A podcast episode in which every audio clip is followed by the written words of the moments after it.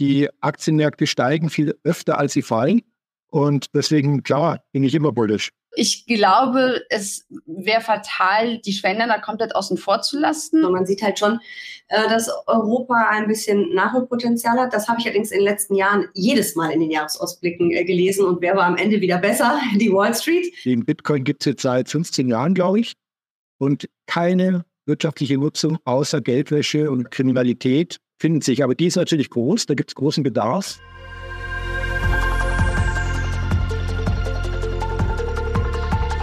Hallo und herzlich willkommen. Ich bin Susanne von Just ETF und du hörst hier gleich das letzte Special zu unserem Live-Event, dem Just ETF Kickoff 2024. Zu dieser Session haben wir uns drei Experten eingeladen, nämlich Dr. Andreas Beck, Jessica Schwarzer und Margarete Honisch aka Fortuna Lista. Da es ein Mitschnitt von einem Live-Event ist, ist die Tonqualität nicht ganz so gut, wie ihr es sonst gewohnt seid. Das bitten wir zu entschuldigen. Die drei diskutieren darüber, was das Jahr 2024 so bringen mag und schauen sich dabei insbesondere verschiedene Anlageklassen an. Viel Spaß dabei!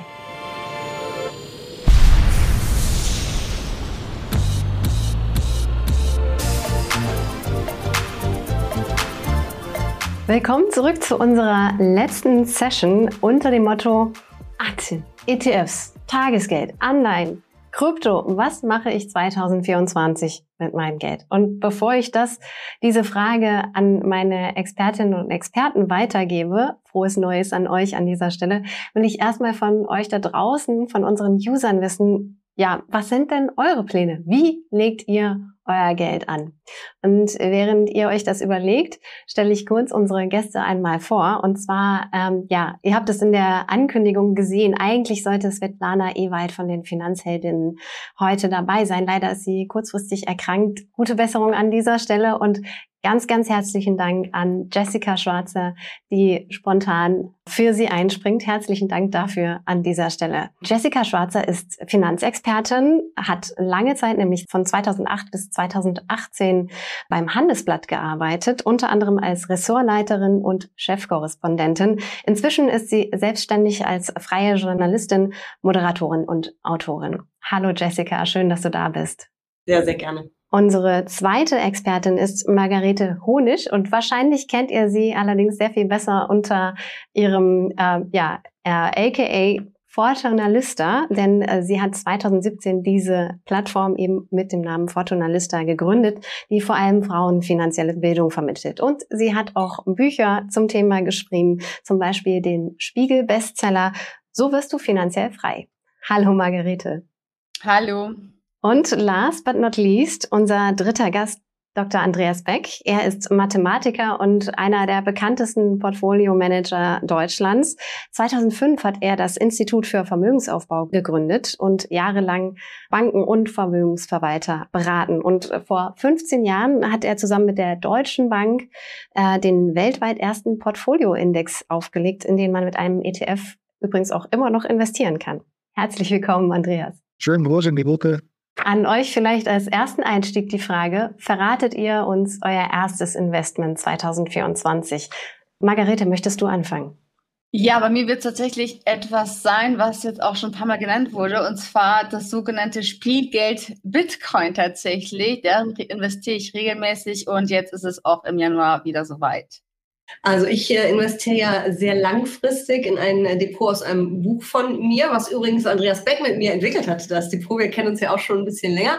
Und es ist immer noch das chancenorientierte Depot aus meinem Buch äh, Einfach erfolgreich anlegen. Und ich habe gerade Rebalancing gemacht. Das war also ein ziemlicher ähm, Batzen, den ich investiert habe. Und ansonsten laufen meine ETF-Sparpläne fröhlich vor sich hin, sind auch gerade ausgeführt worden und werden es dann Anfang Februar wieder. Als Portfolio-Manager ist die Frage ein bisschen schwierig, weil ich habe jetzt schon über 20 Millionen investiert in diesem Jahr, aber nicht für mich privat leider. Das Und, war schnell.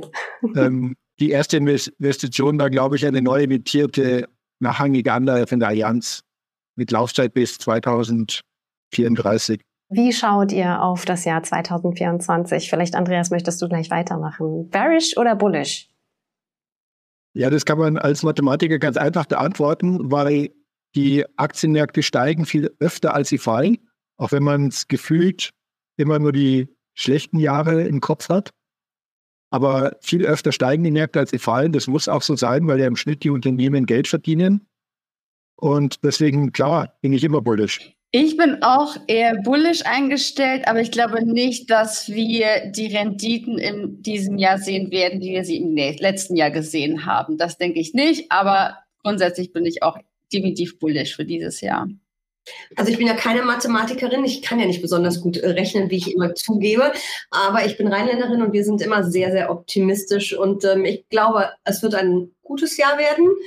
Ich bin da ähm, auch Margaretes Meinung, es wird nicht so ein sensationelles wie im vergangenen Jahr, das wäre auch wirklich eine Überraschung. Es wird wahrscheinlich ein bisschen turbulenteres Jahr werden. Wir haben eine neue Zinswende vor uns, wieder die Rolle rückwärts. Äh, mal schauen, wie die Märkte das ähm, verpacken. Aber ich denke, unterm Strich äh, wird es ein gutes Jahr werden. Danke. Andreas, ähm, Jessica hat es ja gerade schon angesprochen, so das Thema Zinswende. Möglicherweise haben wir in, ähm, in diesem Stream auch schon ein paar Mal drüber gesprochen, unter anderem mit Gerd beispielsweise. Wie ist deine Perspektive? Glaubst du, dass uns bei der Inflationsbekämpfung eine weiche Landung gelingt mit potenziell jetzt eben einer Zinswende oder müssen wir mit Rezessionen rechnen? Abseits vielleicht von Deutschland.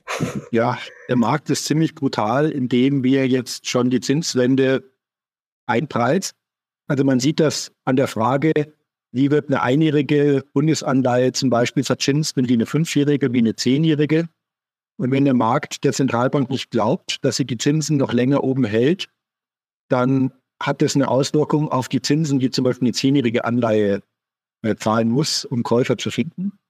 Und da haben wir inzwischen eben die Situation, dass der Einlagenzins der Europäischen Zentralbank, also das ganz kurze Ende bei 4% liegt. Aber wenn ich eine zehnjährige Bundesanleihe kaufe, kriege ich nur ungefähr 2% Verzinsung. Das ist eine so inverse Zinskurve, sowas sieht man dann selten. Das heißt, der Markt geht eigentlich schon davon aus, dass die Party gefeiert ist. Und im Prinzip sind so fallende Zinsen für die Märkte ja sehr, sehr gut, weil die Finanzierungskosten der Unternehmen geringer werden überhaupt ähm, die, es ist dann auch mehr Geld zum Investieren da. Und Anlagen sind dann weniger attraktiv, relativ zu Aktien, sodass die Konkurrenz der Anlageklassen untereinander nicht so groß ist. Aber da die Zinskurve ja jetzt schon so viel eingepreist hat von der Erwartung fallender Zinsen, ist es natürlich die Frage, ob die Party nicht auch irgendwie schon gefeiert ist. Ich habe mich auch ähm, schon gefragt, ob es im Prinzip dadurch, dass so viel so darüber gesprochen wird, dass es eben Zinssenkungen geben wird, dass es äh, ja quasi schon mehr oder weniger gar eine selbsterfüllende Prophezeiung sein könnte, dass man da quasi schon gar nicht mehr hinter zurücktreten kann hinter dieser ja hinter potenziellen Zinssenkungen. Margarete, jahrelang gab es ja zu Aktien und Aktien-ETFs überhaupt keine Alternative. Und das hat sich jetzt zuletzt zumindest durch die ähm, Zinserhöhung geändert. Äh, so auf dem Tagesgeld hat man äh, jetzt tatsächlich doch ein paar Prozent äh, Zinsen. Kann man gerne auch bei unserem Tagesgeldvergleich mal vorbeischauen und sich da ein paar Angebote anschauen. Auf der anderen Seite eben potenziell die Zinssenkungen, ähm, die im Raum stehen. Also wie siehst du das? Würdest du jetzt auf solche Assets wie zum Beispiel Anleihen und Tagesgeld setzen? Ja, also grundsätzlich würde ich Tagesgeld tatsächlich gar nicht so sehr zu meinem Teil der Altersvorsorge des Vermögensaufbaus dazuzählen. Das ist nicht der Bereich, wo man sich dann wirklich die Rendite holt, sondern das ist dann eher was, wo ich sage, damit will ich vielleicht, da bewahre ich meinen Notgroschen auf oder da schütze ich mich ein bisschen stärker vor der Volatilität und habe so ein bisschen so ein kleines Sicherheitspolster.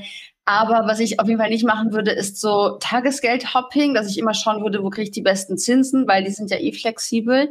Ähm, und da würde ich tatsächlich Tagesgeld jetzt nicht zu dem Teil rechnen, wo ich jetzt wirklich, ja, mein, mein Geld vermehren kann, geschweige denn eigentlich auch den Wert erhalten kann, sondern wirklich, wo ich einfach mein Geld, ähm, ja, vergleichsweise sicher aufbewahren kann. Und bei Anleihen, ähm, ich glaube, da kommt es tatsächlich auch sehr auf den Typen an, also so ein bisschen, wie ist mein Anlagehorizont, wie ist mein Risikoprofil, ähm, auch da, wie viel Volatilität will ich zum Beispiel eingehen. Ich bin zum Beispiel jemand, ich investiere vor allem für meine Altersvorsorge und das will ich auch die nächsten 30 Jahre machen. Das heißt, ich bin da auch bereit, mehr Risiko einzugehen, mehr Volatilität auszuhalten und verzichte tatsächlich auf Anleihen. Aber ich weiß, das werde ich auch nicht immer so machen, sondern irgendwann wird auch der Punkt kommen, wo ich auch mehr Anleihen beimischen werde. Deswegen finde ich, ist es schwierig, das pauschal zu beantworten, sondern ich würde mir eher auch so ein bisschen anschauen, das Thema ja, äh, Zinsänderungsrisiko, weil wir haben ja auch schon gehört, die Zinsen, die sollen ja auch wieder sinken. Und ähm, deswegen würde ich das so ein bisschen individuell betrachten, mir überlegen, wo stehe ich überhaupt und was für Ziele setze ich mir mit meinen eigenen Investitionen. Okay. Äh, eine andere Option, um quasi ein Stück weit ja, Risiken auszugleichen, ist ja, glauben zumindest viele, Gold, insbesondere auch als Inflationsschutz. Also Gold als Infl Inflationsschutz, Jessica, funktioniert das überhaupt? Warum kriege ich immer die Goldfragen? Das war gemein. Ich mag Gold überhaupt nicht als Anlageklasse. Habe ich nie gemobbt. Ähm, weil du es jetzt sehr gut erklären kannst, warum du es nicht magst. Ja, das kommt jetzt.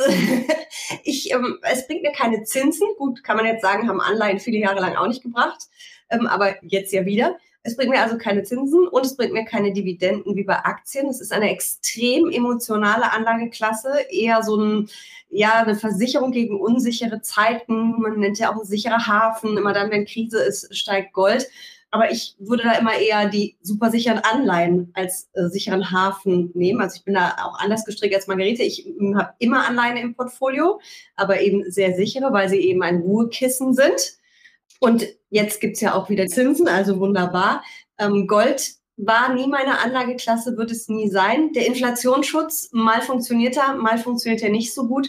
Ähm, das Problem ist ja, es heißt zwar, es schützt vor Inflation, ja, weil Sachwert, nur dann kommt ja auch immer dieses Spiel mit den Zinsen ähm, mit hinein. Und wenn die Zinsen steigen, weil die gut, erhöht werden immer weiter, weil die Inflation so hoch wird, dann werden ja auf einmal super sichere Anleihen, die mir eben wieder Erträge ausschütten, interessant, aber Gold bietet mir das wiederum nicht. Also das ist immer so ein Zusammenspiel auch der Anlageklassen. Und mich hat Gold als Anlageklasse nie überzeugt. Es gibt ganz viele Menschen, die es komplett anders sehen, das weiß ich auch. Ich kriege den einen oder anderen Shitstorm da gerne immer mal wieder ab, also gerne feuerfrei.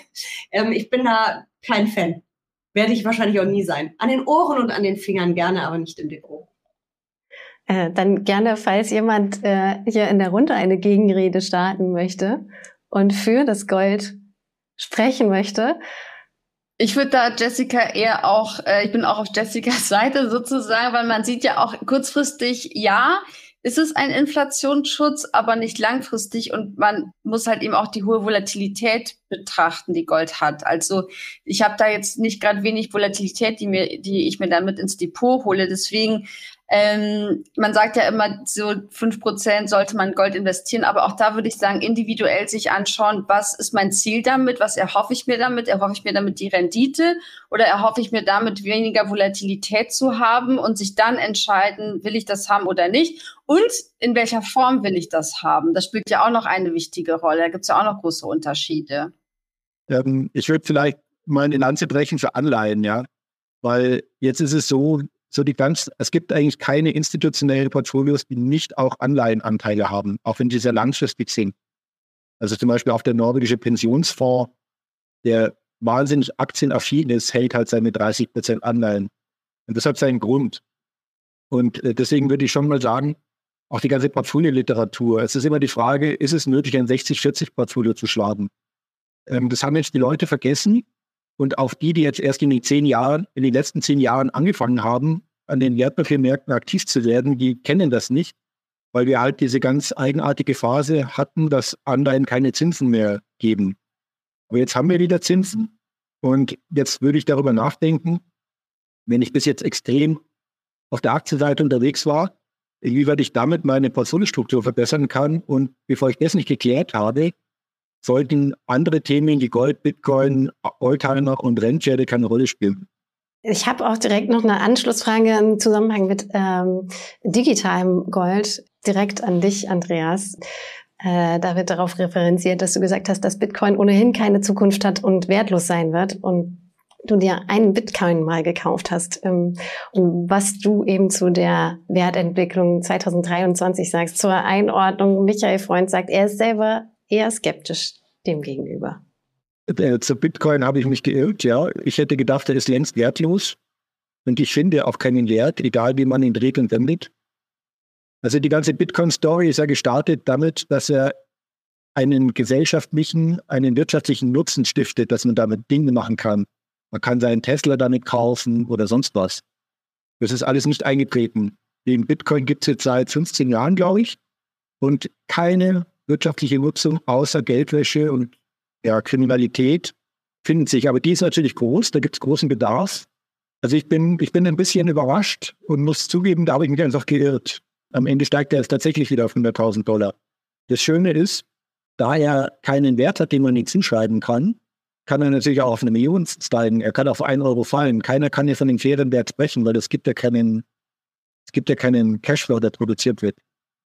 So über das Thema Wert und äh, Wertzuschreibung gerade bei äh, Krypto haben wir ja vorhin auch gesprochen mit Professor Walz. Wer ähm, das verpasst hat und erst jetzt dazu gekommen ist, ihr könnt euch natürlich auch den äh, Stream später im Real Life zum Beispiel bei uns auf YouTube anschauen, falls ihr dazu noch mehr Input haben möchtet. Ich würde mir jetzt gerne mal mit euch so ein paar so verschiedene Branchen oder Regionen anschauen, die möglicherweise unterbewertet sind, also anders gesagt, potenziell gerade Chancen bieten. Jessica, hast du da ja eine, eine Idee, eine Vorstellung, welche Regionen oder Branchen gerade vielleicht ganz interessant sein könnten? Also ich persönlich äh, bin ja ein Fan von breit gestreut in Bereut, also weltweit zu investieren und dann eben auch auf verschiedene Risikoprämien, Risikofaktoren zu setzen. Also bin ich eher so ein Fan von vielleicht Nebenwerten mal mehr und dann vielleicht mal wieder mehr Dividendenwerten und gucke nicht so unbedingt ähm, auf Branchen und einzelne Länder. Aber ich habe natürlich auch die ganzen Jahresausblicke der Banken und Fondsgesellschaften gelesen und äh, schaue mir natürlich auch an, wie Märkte bewertet sind. Und man sieht halt schon, äh, dass Europa ein bisschen Nachholpotenzial hat. Das habe ich allerdings in den letzten Jahren jedes Mal in den Jahresausblicken äh, gelesen. Und wer war am Ende wieder besser? Die Wall Street muss man schauen. Wobei Europa dieses Jahr tatsächlich auch relativ, also einzelne europäische Länder auch tatsächlich sehr gut äh, performt haben, muss ja, man ja, sagen. Ja, das auf jeden Fall, aber trotzdem war dann wieder die Wall Street, vor allem die Nasdaq besser und da sind wir eben auch bei einer, bei einer Branche oder zumindest einigen Branchen. Also ich denke, dass Tech weiter sehr, sehr gut laufen wird. Das ist einfach das, was die Welt bewegt. Wir haben diesen, diese extreme KI-Rallye im vergangenen Jahr erlebt. Alles, was irgendwie mit KI zu tun hatte, ist ja durch die Decke gegangen. Es waren aber vor allem eben die ganz großen Tech-Unternehmen, äh, also die Magnificent Seven, wie man sie immer so schön nennt. Ich könnte mir vorstellen, dass dieses Jahr auch mal ein paar kleinere Unternehmen dabei sein werden, die wirklich durch die Decke gehen. Ob das dann vielleicht Blasen sind oder ein Hype ist äh, und dann wieder Luft rausgeht, wird sich dann zeigen. Also ich glaube, das KI-Thema wird uns auf jeden Fall weiter umtreiben. Ja, haben wir ja tatsächlich auch zusammen drüber gesprochen. Ähm, stimmt, äh, haben. Anfang, ähm, so im, äh, im Frühjahr letztes ja, Jahr, glaube ich, haben wir mal länger. Äh, hatten wir da einen Talk über das Thema KI. Aber entschuldige, ich habe dich unterbrochen. Ja, stimmt, aber ich, ich hatte neulich noch mal nachgedacht, worüber wir eigentlich gesprochen hatten. Das war's, genau. Ja, und dann könnte ich mir noch vorstellen, dass es in den Emerging Markets ähm, doch einigen Aufhol, ähm, Aufholpotenzial einiges gibt. Wobei, äh, ich bin, wie gesagt, ein Fan von breit streuen. Ich habe persönlich in meinen Musterdepots, auch in meinen Büchern und eben auch in meinem Depot den MSCI Emerging Markets. Der ist zuletzt ja nicht gut gelaufen. China-Anteil ist einfach viel zu hoch und da wackelt ja einiges auch da muss man natürlich schauen, wie sich das da politisch alles weiterentwickelt. Da kann es natürlich immer mal die eine oder andere politische böse Überraschung geben. Ähm, aber vielleicht einzelne Länder, dass die äh, durchstarten, könnte ich mir eventuell auch vorstellen. Nebenwerte sollten sich erholen, wenn die Zinsen wieder, wieder sinken. Die sind ja letztes Jahr nur halb so gut gelaufen äh, wie die Standardwerte, in vielen Ländern zumindest. Also mal schauen.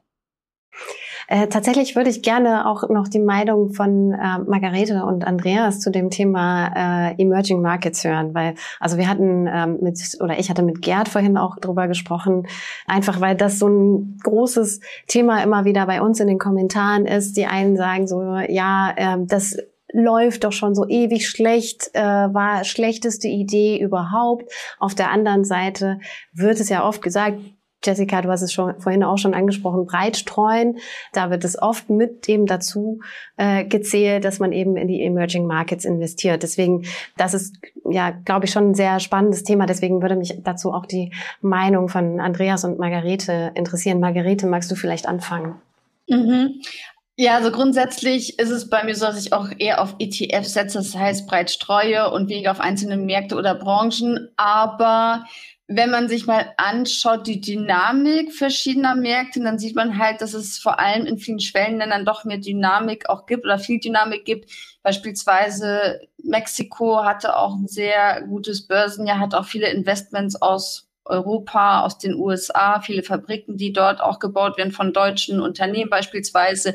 Also ich glaube, es wäre fatal, die Schwellenländer komplett außen vor zu lassen. Aber auch wie Jessica sagt, China ist natürlich auch so ein Markt. Ich finde den Markt sehr spannend. Ich habe da habe ich tatsächlich auch ein paar Einzelinvestments, äh, aber auch so ein bisschen Spielgeld, auch ein bisschen Zockerei, ähm, weil man, man kann ja auch sehen, wie sehr die Regierung da auch tatsächlich in den Markt einfach eingreifen kann. Das hat man gesehen mit Alibaba und Jack Ma, ähm, wie, wie da auch dann plötzlich die Aktie abgestürzt ist und immer noch weiter am Boden ist. Also von daher ist es, glaube ich, mit, sehr mit Vorsicht zu betrachten und da muss man sich einfach mal anschauen, wie viel will ich dabei mischen. Ich würde allerdings tatsächlich eher vermeiden, auf einzelne Länder zu gehen, sondern dann wirklich lieber breit streuen und insgesamt in die Schwellenländer investieren, statt da zu viel Risiko einzugehen, indem man auf wenige Märkte setzt. Ja, natürlich, wenn du sagst, so breit streuen, äh, kann man natürlich auch relativ gut machen, indem man zum Beispiel einen ETF nimmt, der auf den, der auf die Emerging Markets setzt, der dann eben auch äh, streut oder eben gleich zum Beispiel einen nimmt, der beides enthält, wie zum Beispiel der FTSE All World oder der äh, MSCI Acqui oder auch äh, Acqui EMI. Oder vielleicht sogar, wer, wem, wem zu viel China mit drin ist, auch ein Schwellenländer-ETF ohne China und dann China separat noch äh, beimischen zu einem geringeren Anteil, dann habe ich es noch ein bisschen mehr unter Kontrolle. Bei dem MSCI Emerging Markets, das sind ja teilweise bis zu 40 Prozent China gewesen. Das ist halt äh, auch der Grund, warum der Index so schlecht gelaufen ist. Und trotz Indien und Mexiko, die alle gut gelaufen sind. Ich würde aber gerne auch äh, noch, bevor wir äh, das Thema Emerging Markets erstmal abschließen, äh, einmal noch Andreas äh, Position dazu hören. Also ich sehe es grundsätzlich so, wie es auch Jessica schon formuliert hat, weit streuen und da gehört alles rein und das war in der Vergangenheit eigentlich immer falsch. Das dann zu nehmen, was halt in den letzten Jahren am besten gelaufen ist, in diesem Fall die USA. Ja, da fällt natürlich, da fallen die Emerging Markets aus, die halt sehr, sehr, sehr schlecht gelaufen sind, eigentlich schon seit fünf, sechs Jahren. Aber ich tue mir auch im Moment sehr schwer mit den Emerging Markets. Also wenn ich schlecht laufende Märkte sehe, dann kann ich auch Small Caps nehmen, dann kann ich auch Japan nehmen, kann letztendlich auch Deutschland nehmen. Also viele, viele Märkte sind relativ gesehen zu den USA schlecht gelaufen. Und ich glaube, was halt schon im Moment extrem präsent ist im professionellen Umfeld, ist der China-Taiwan-Konflikt. Also der auch dazu führt zum Beispiel, dass Unternehmen nicht mehr ihre Versicherungen fortschreiben können für ihre Anlage, die sie dort investiert haben. Das ist halt im Moment ein echtes Problem, was auf dem Tisch liegt. China macht kein Geheimnis draus, was sie vorhaben. Und deswegen, ja, deswegen ist der chinesische Aktienmarkt natürlich schon anders zu sehen und auch der taiwanesische. Der taiwanesische ist im Emerging Markets fast so gewichtet wie der chinesische. Das, und, und Hongkong darf man auch nicht vergessen, die werden oft noch zu Developed Asia Pacific gerechnet in der ETF-Welt.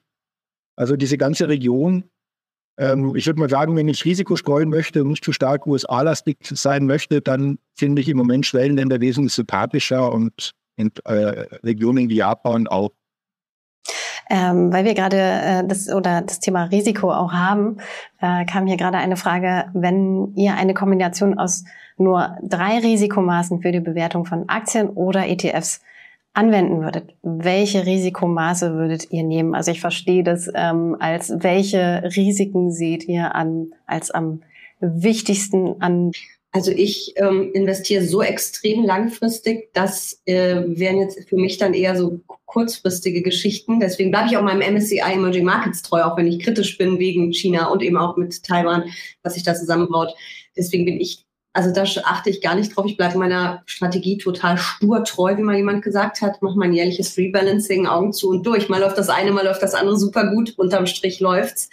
Also das wäre für mich eher was fürs Spielgelddepot, wo man mal eine kurz- bis mittelfristige Wette eingeht, wo ich äh, auf solche Risikomaße achten würde. Wie ist es bei den anderen? Gibt es irgendwie Risiken, äh, Währungsrisiko, Political Risk haben wir jetzt gerade viel gesprochen.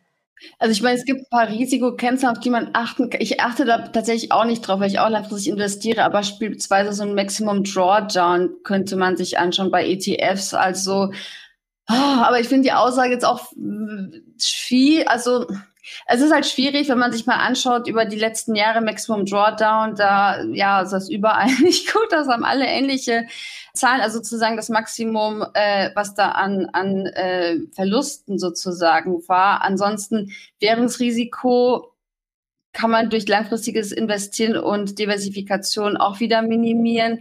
Also ich glaube, bei ETFs ist es dann so eher der Klassiker, das Fondsvolumen, dass der Fonds nicht geschlossen wird, wenn ich ihn mir aussuche. Aber ansonsten, oder eben auch, was sind die Top 10 Positionen, wenn ich da eben auf einen Branchen-ETF setze? Ja, dann habe ich halt einen ETF, aber das heißt nicht, dass ich kein Risiko im Portfolio habe. Also von daher finde ich das schwer, so allgemein zu sagen. Und da muss man nochmal unterscheiden zwischen Aktien und ETFs. Bei Aktien sind das dann eben bestimmte Kennzahlen, die man sich dann anschauen würde, je nachdem, was für eine Aktienart habe ich denn? Die schaue ich mir ja auch unterschiedlich an. Habe ich da eine Value-Aktie oder eine äh, Wachstumsaktie? Von daher finde ich die Frage wirklich schwer zu beantworten. Der Mathematiker kann das. Ja, ja. ja. ja ähm, nee, das, diese Risikomaße, das sind ja immer historische Daten und da würde mir bei jedem, zum Beispiel bei Maximum Drawdown ein Beispiel einfallen, dass die keine Aussagekraft haben. Maximum Drawdown zum Beispiel zu langlaufenden Anleihen ist ja im Moment außergejus weil die Zinsen nicht mehr bei Null sind. Ich glaube, man muss es anders sehen. Man muss verstehen, warum ist es kein Risiko, eine Spielbank zu betreiben? Warum ist das kein Risiko, obwohl es ja ein Glücksspiel ist, Roulette? Trotzdem kann so ein Casino nicht pleite gehen. Das ist relativ einfach. Das ist die gleiche Antwort, warum ein Spieler nicht gewinnen kann. Also, es geht um den Erwartungswert. Das Roulette ist halt so, dass der Erwartungswert etwas besser ist für die Spielbank als für den Spieler. Also für den Spieler ist es im Schnitt kleiner eins, äh, also er verliert sozusagen im Schnitt und für die Spielbank ist es halt größer, wenn er eins einsetzt. Und jetzt kann man sagen, okay, wenn ich jetzt einmal spiele, ich setze einmal auf Rot, ja, dann kann ich gewinnen, weil das hier bestimmt. Aber wenn ich, je öfter ich spiele, umso klarer ist es, dass die Spielbank gewinnen muss. Und deswegen hat die Spielbank eigentlich nur eine Regel. Man darf nicht ein beliebig hohe Summe einsetzen, sodass die Spielbank sozusagen das Spiel ausgeht. Und so muss man das auch sehen. Man muss sich bei der Geldanlage so aufstellen, dass man die Spielbank ist. Das heißt, es darf kein Ereignis geben, das man aus dem Spiel stellt. Es darf kein Fettel-Risiko geben, es darf kein Insolvenzrisiko geben. Und dann muss man sich ja nur so aufstellen, dass man einen positiven Erwartungswert hat. Und ein Beispiel, der weltweite Aktienmarkt hat einen positiven Erwartungswert, weil die Unternehmen in Schnitt 6, 7 Prozent Gewinne erwirtschaften. Ja, die arbeiten ja alle, die produzieren ja alle was. Wir konsumieren ja permanent. Und dadurch habe ich einen sehr starken positiven Erwartungswert, den ich so weit streue, dass es für mich kein Ausfallrisiko mehr gibt, das relevant wäre. Dann habe ich das Spiel gewonnen. Da können wir die Schwankungen nehmen und die Kennzahl, die können mir da alle egal sein. Und die ganzen großen Katastrophen bei Privatanlegern, aber auch bei größeren Domänen, das sind immer Insolvenzrisiken, so Spezialrisiken, idiosynkratische Risiken. Ich habe noch niemand gesehen, der aufgrund von Marktrisiken pleite gegangen wäre. Rendite ist die Belohnung dafür, dass ich äh, eben ein Risiko aushalte. Also letzten Endes hängt es ja auch miteinander zusammen, äh, Rendite und Risiko. Wer sich damit noch weiter in der Tiefe mit Risiko und welcher Risikotyp bin ich eigentlich beschäftigen will, kann das gerne auch auf unserer Webseite tun. Wir haben dazu natürlich auch Artikel in unserer Academy. Ähm, jetzt haben wir relativ viel auch so in die Richtung Emerging Markets geguckt, mal auf die andere Seite, ähm, ja, in dem Fall des Pazifiks geschaut, äh, von, von China aus gesehen. Äh, USA, das ist ja auch gerade so ein, ja, ein, ein Thema, ein Kritikpunkt auch, ein, einerseits aufgrund der hohen Verschuldung, äh, immer wieder auch ähm, Haushaltskrisen, Debatten darüber. Und auf der anderen Seite steht da ja auch dieses Jahr noch eine Wahl an und gleichzeitig nehmen die USA ja aktuell ein sehr großes Gewicht im MSCI World ein, der äh, ja einer der beliebtesten Weltindizes tatsächlich für viele ist. Wie ist eure Einschätzung dazu? Ist es problematisch, insbesondere eben gerade diese Situation der USA, dieser hohe Verschuldungsgrad und so weiter? Ähm, Andreas, ähm, was, was wäre deine Einschätzung dazu? Also ein Land kann in seiner eigenen Währung nicht insolvent gehen und die USA sind ja nur im Dollar verschuldet. Und äh, alle Versuche, den Dollar als Leitwährung anzugreifen, sind bis jetzt gescheitert, weil nirgendwo die Rechtssicherheit des Bürgern so weh ist abgesehen jetzt vielleicht vom Londoner Finanzplatz in der Schweiz, Also seit ich am Markt bin, wird vom Ende der Dollardominanz gesprochen und von diesem Verschuldungsproblem, was in den USA ja tatsächlich erheblich ist, übrigens unter anderem auch wegen den Schenkungen der Unternehmenssteuern von Trump. Ja, das hat auch ein Loch gerissen, was jedes Jahr größer wird. Aber die USA sind schon extrem robust. Also ich meine, es kann nicht sein, dass die USA die nächsten fünf Jahre auch outperformen, weil dann besteht der MSCI World zu 90 Prozent aus den USA. Aber das heißt jetzt nicht, dass die USA am, am, am Kipppunkt stehen, wenn man sagt, äh, da, da gehen es dann die Lichter aus. Und wie siehst du eben dieses hohe Gewicht des MS, äh, der USA in den MSCI World? Ist das ein Problem aus deiner Sicht? Ja, also es ist auf jeden Fall nicht sinnvoll aus der Perspektive der Risikostreuung, auch weil die USA-Gewichtung ja auf praktisch eine Branche und ein paar wenige Werte konzentriert ist und diese Werte im Moment extrem das Leben, dass sie eben Monopolrenditen kassieren, äh, weil sie nicht reguliert sind, mit denen, wie sie ihr Geld verdienen. Ja, auch das kann nicht mehr ewig gut gehen, weil dann gibt es nur noch Plattformunternehmen.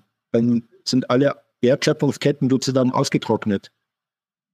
Also es ist halt alles immer ein Geben und Nehmen in der Wirtschaft und ein Wechselspiel. Und da ist es erstaunlich, wie extrem lange jetzt diese E-Commerce und diese Plattformökonomie sich schon trägt, ohne dass es äh, die Gesellschaft gelungen ist, da das einzuhegen. Also die China sind ja da brutal, die hegen das ein, aber nicht, dass das jetzt falsch klingt, als wenn ich dafür plädieren würde.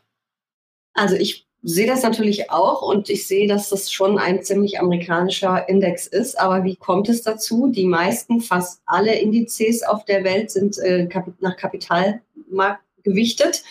So, dann haben eben die größten äh, Unternehmen, die wertvollsten börsennotierten Unternehmen den entsprechenden Anteil. Und das sind eben die an der Wall Street äh, notierten Tech-Unternehmen. Andreas hat es ja gerade auch äh, gesagt, dass das vielleicht mittlerweile ein bisschen ungesund ist und dass selbst der MSCI World eigentlich eher ein US-Tech-Index geworden ist.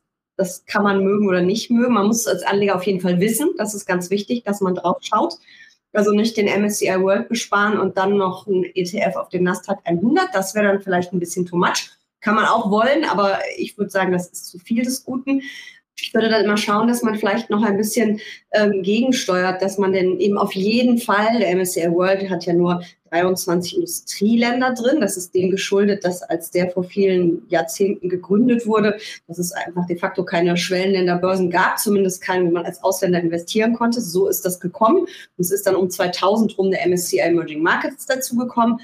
Fakt ist aber, dass der MSCI World noch heute, ich habe die Zahl nicht genau im Kopf, vielleicht du, Andreas, oder du, Margarete, ich glaube 70, 75 Prozent der weltweiten Marktkapitalisierung ist MSCI World. Ähm, es sind ja viel weniger Schwellenländer, die sind ja viel weniger wert. Und ähm, ja, also man sollte dann vielleicht schauen, dass man noch ähm, Schwellenländer dazu nimmt, dass man vielleicht auch schaut, wenn einem das zu viel USA ist, dass man noch einen europäischen ETF dazu packt, ähm, dass man da ein bisschen gegensteuert. Aber es ist eben einfach dem Regularium geschuldet für diesen Index. Und ähm, da ist eben das am größten gewichtet, was am meisten wert ist. Und da sind wir wieder bei den USA, da sind wir beim größten Kapitalmarkt der Welt. Man muss es halt wissen. Ich habe da jetzt einen ganz großen Bauchschmerzen, aber auch ich steuere da so ein bisschen gegen. Ja, also ich finde es schwierig, wie Jessica auch schon ähnlich sagt, einen Index zu äh, kritisieren, der eigentlich genau das tut, was er machen soll, und zwar äh, die Marktkapitalisierung abbilden von einem bestimmten Bereich in einer bestimmten Region. Wenn ich das nicht möchte, dass ich so einen hohen USA-Anteil habe, dann muss ich ja auch nicht in den MSCI World investieren, sondern kann da beispielsweise ein äh, MSCI USA einfach nehmen, ein Europa ETF und dann noch ein Asia Pacific ETF beispielsweise, ähm, dann bin ich da ähm, auch breit international aufgestellt. Und dann habe ich eine Alternative zum klassischen MSCI World und Emerging Markets. Ähm, also es gibt ja viele Alternativen zum MSCI World und deswegen wichtig ist natürlich, dass ich weiß, worin ich investiere, aber sollte ich immer tun, egal ob es jetzt MSCI World ist oder ein anderer ETF, dass man sich einfach mal anschaut, was ist denn da überhaupt drin? Was sind die Top 10 Positionen beispielsweise? Wie viel nehmen die ein? Und wenn ich mich nicht täusche, dann ist es beim MSCI World, sind das beispielsweise 20 Prozent, sind es die Top 10, also ziemlich, ziemlich groß. Das fände ich zum Beispiel noch kritischer oder würde mich noch mehr beunruhigen als die Tatsache, dass da äh, 65 Prozent äh, USA mit drin sind. Also deswegen da eher wichtig, sich mal anzuschauen, ähm, was für eine Art von Klumpenrisiko will ich mir denn da reinholen ins Depot und wie kann ich mich da am besten aufstellen. Und ähm, bin ich eben bereit, diese Marktkapitalisierung, will ich die auch selbst abbilden oder nicht? Weil man sieht ja auch, es sind auch die Unternehmen einfach, die jetzt so die höchsten Gewinne auch erzielt haben im letzten Jahr, nicht im vorletzten Jahr. Aber von daher, wenn ich langfristig denke, dann sowieso das Wichtigste, was schon so oft genannt wurde, breit diversifizieren und dann überlegen, wie breit will ich denn diversifizieren?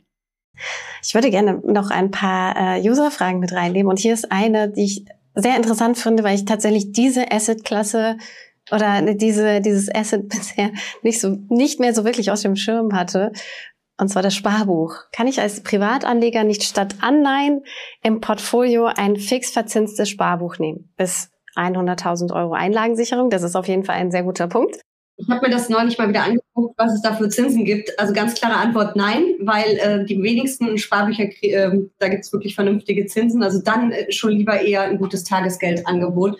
Äh, das ist nämlich ganz schräg. Es haben ja gar nicht mehr alle Banken, ähm, Sparkassen, Volksbanken Sparbücher in der Form. Und äh, das sind aber eben häufig diese die Institute, die auch beim Tagesgeld nichts zahlen, ähm, haben dann gerne auch mal eine Null beim Sparbuch oder vielleicht ein halbes Prozent. Also ich wäre da sehr vorsichtig und würde auf jeden Fall vergleichen mit Tagesgeld. Andere Option wird hier auch gefragt, sichere Anleihen oder Festgeld. Festgeld wäre jetzt auch die Option, die ich gerade eben auch genannt hätte, vielleicht zum Sparbuch tatsächlich, wenn ich weiß, ich brauche das Geld nicht in nächster Zeit, ich kann wirklich darauf verzichten und will mir diese festen Zinsen auch sichern für eine Zeit, dann ist das definitiv eine Option. Und das Thema Sicherheit, bei Anleihen habe ich halt äh, das Währung bzw. das Zinsänderungsrisiko, je nachdem, welche Anleihen es sind, vielleicht aber auch ein Währungsrisiko, auf das ich idealerweise verzichten sollte. Und beim ja, beim Festgeld habe ich halt äh, sozusagen die Einlagensicherung. Ansonsten habe ich da kein Risiko. Von daher, ich habe jeweils Vor- und Nachteile. Man, es muss ja auch kein Entweder-Oder sein, sondern sich vielleicht mal anschauen, welche Aufteilung da sinnvoll ist und wann brauche ich das Geld, ist sowieso eine sehr, sehr wichtige Frage, die man sich immer stellen sollte. Ja, das äh, stimmt auf jeden Fall. Auch so das Anlageziel, was will ich dann am Ende damit und damit zusammen eben auch die Anlagedauer. Hier im Zusammenhang eben auch wieder mit Anleihen kam ein paar Mal, äh, kam einmal die Frage, ob wir einmal erklären können, was denn eigentlich genau gemeint ist. Das ist ja tatsächlich richtig. Es gibt so viele verschiedene Anleihen. Margarete, könntest du das einmal so ein bisschen aufdröseln, was in welchem Fall interessant ist? Mhm. Ja, äh, ja, es gibt verschiedene, genau. Und äh, der, der klassische Fall sozusagen ist die Anleihe, bei der ich äh, einem Staat oder ein Unter einem Unternehmen sozusagen Geld leihe, wie man das vielleicht aus dem privaten Bereich kennt, und dafür einen bestimmten Zinssatz bekomme. Und dieser Zinssatz, der kann fix, äh, fix sein, also fest sein, der kann auch flexibel sein, je nachdem, welche Art von Anleihe ich habe kann vielleicht auch noch am Ende die Option haben, dass ich dadurch auch vergünstigt noch Aktien bekomme von dem Unternehmen, wenn ich Unternehmensanleihen habe. Aber der klassische Fall ist der ganz einfache und simple Fall. Ich leihe einem Staat oder einem Unternehmen Geld und bekomme dafür Zinsen bis zum Ende dieser Laufzeit. Und ich glaube, so das Komplexe oder Schwierige beim Thema Anleihen im Vergleich zu Aktien ist, dass ich zum einen eben diesen Zinssatz habe und zum anderen haben Anleihen aber auch einen Kurs. Also das heißt, es gibt auch einen Kurs beim Anleihen, der steigen kann oder der fallen kann, je nachdem, wie sich die Zinsen entwickeln. Das heißt, ich habe letztendlich zwei Kennzahlen, auf die ich da achten muss.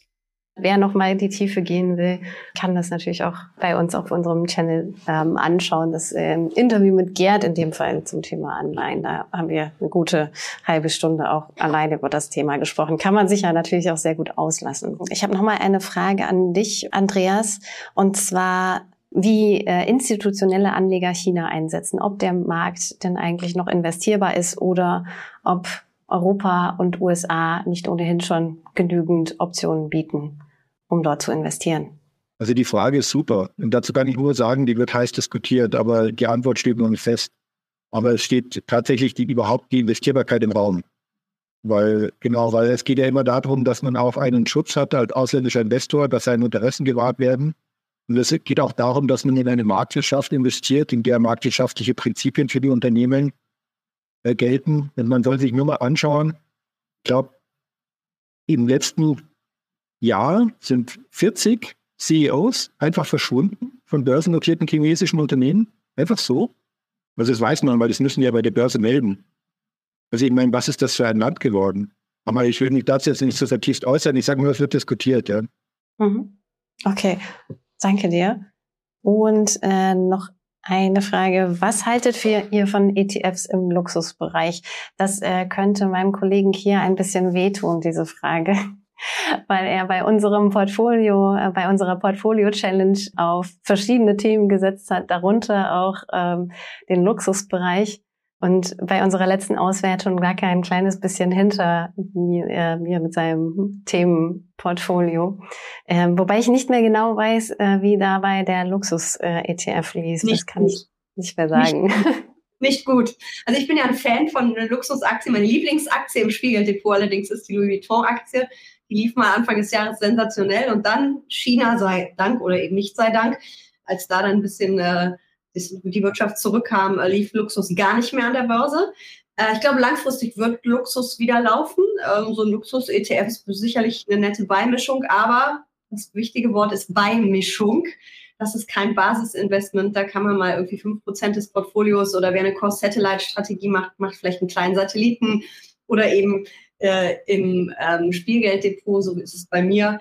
Ähm, ist, ich finde die Branche spannend, äh, nicht nur, weil mir die Produkte teilweise auch Spaß machen, äh, die verdienen auch verdammt viel Geld, die haben die Unternehmen eine große Preissetzungsmacht, also man braucht sich ja nur die Apples und Louis Vuittons dieser Welt anzugucken, äh, wie die die Preise jedes Jahr hochjatzen und äh, wir rennen trotzdem alle hin und geben unser Geld da aus, alle, aber viele Menschen. Und ähm, ich finde das spannend, aber ähm, dieses Luxus läuft immer, haben wir jetzt im vergangenen Jahr gelernt, stimmt leider doch. Danke dir. Noch eine Frage. Sind beispielsweise, kurze Antwort bitte, sind beispielsweise deutsche Unternehmen grundsätzlich unterbewertet im Gegensatz zu US-Unternehmen? Stichwort Gesetze wie HGB, Grundsätze der Buchführung und so weiter. Andreas, äh, was, du hast ja vorhin schon mal ein bisschen so zum Thema USA, Europa aufgesprochen. Also das, worauf ja angesprochen wird, ist, dass es unterschiedliche Bilanzierungsregeln gibt und dass die auch gespielt werden von den USA und so, dass die Erträge größer ausschauen, als sie zum Beispiel, wenn sie nach Deutschland finanziert werden würden. Aber man muss halt einschauen.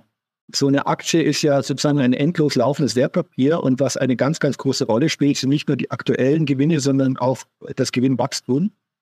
Und da haben die amerikanischen Unternehmen seit zehn Jahren die Nase vorn für Deutschen. Also die Rentabilität und die Entwicklung der Rentabilität der deutschen Unternehmen ist halt echt schlecht gewesen jetzt.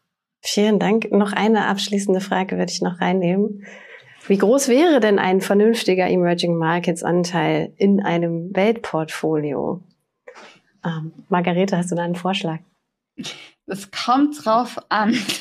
Die schöne Antwort. Ähm, ja, also wenn ich mir so, so die ganze Welt ins Portfolio hole, da habe ich ja diese 11 Prozent und dann kann man sagen, reicht vielleicht, reicht mir das, will ich mehr? Dann gibt's ja die 70-30-Aufteilung mit 30 Prozent. Ich glaube, also vernünftig kann man da in dem Fall auch nicht sagen, sondern es kommt wieder drauf an, was bin ich für ein Risikotyp? Wie will ich mich da aufstellen? Deswegen, ich würde mit mehr als 30 Prozent würde ich persönlich mich tatsächlich sehr unwohl fühlen. Aber ich denke, alles zwischen diesen 10 und 30 Prozent wäre meiner Meinung nach ein guter Bereich. Verzichten würde ich eben darauf nicht, weil es gibt da viele spannende Regionen. Aber, wie wir jetzt schon oft gehört haben, das Thema China auch auch Handelsstreit, China, USA ist ja auch noch so ein Thema, was über uns schwebt. Also ähm, von daher, ich glaube, da gibt es keinen vernünftigen Anteil, sondern muss ich mir einfach mal überlegen, was ist das Risiko, was ist die potenzielle Rendite, langfristig betrachtet. Ähm, wenn ich jetzt wirklich für die Rente investiere, die nächsten 10, 20, 30 Jahren, ja, aber ich glaube, es gibt da keinen vernünftigen Anteil. Ich glaube, ein unvernünftiger Anteil wäre wahrscheinlich alles, was über diese 30 Prozent hinweggeht, meiner Meinung nach. Aber es kommt wie eben drauf an. Ganz vielen Dank. Tatsächlich muss man ja bei all dem sagen, das haben wir eingangs auch schon gesagt im Gespräch mit Gerd beispielsweise, aber auch im Gespräch mit ähm, Professor Walz. Es ist einfach immer so eine Frage äh, von Erwartungen, Prognosen, ist immer ein bisschen schwierig, aber ich hoffe, wir konnten allen, äh, die zugeschaut haben, zumindest ein, ja, eine ganz gute Idee von der Situation aktuell geben, die zumindest auch ja, uns ein paar Parameter gibt, in welche Richtung es gehen könnte. Und ganz grundsätzlich habt ihr ja auch schon ein paar Mal jetzt heute Abend gesagt, das Wichtigste ist langfristig denken, langfristig investiert sein, breit streuen. An dieser Stelle sage ich ganz, ganz herzlichen Dank an euch drei. Ähm, ich habe mich sehr gefreut, dass ihr da wart. Danke für die Einladung. Vielen Dank.